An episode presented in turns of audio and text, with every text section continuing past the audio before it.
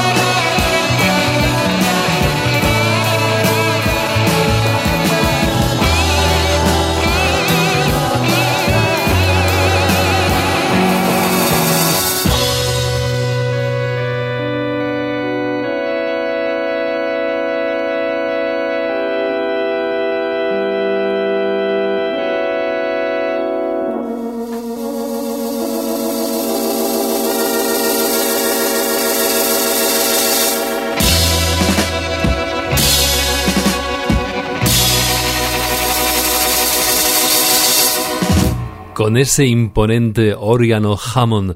Es uno de los pasajes más exitosos de la historia de la música eh, nacional. Grupos que no tenían nada que envidiar al rock progresivo que llegaban desde fuera de nuestras fronteras, de Pink Floyd o de King Crimson. Ahí estaban los módulos y no venían de demasiado lejos, es decir, desde Madrid con un líder carismático, eh, Pepe Robles, auténtica alma de esta formación que, eh, bueno, a lo largo de los 70 grabaron nada menos que cuatro discos y este fue precisamente el disco de su debut que contenía esta obra maestra, Todo tiene su fin, que quizá los más noveles de la música la, hayan descubierto a través de la versión que en los primeros años 90 realizaron eh, los Medina Azara, otro gran grupo de eh, la música rock eh, de nuestro país con matices distintos. Bueno, pues el original es el de Módulos que escuchamos en este su primer disco llamado Realidad, los módulos de Pepe Robles. Esto en Madrid, pero el rock progresivo desde Andalucía, concretamente en Sevilla, llegaba a su máximo apogeo dando un impulso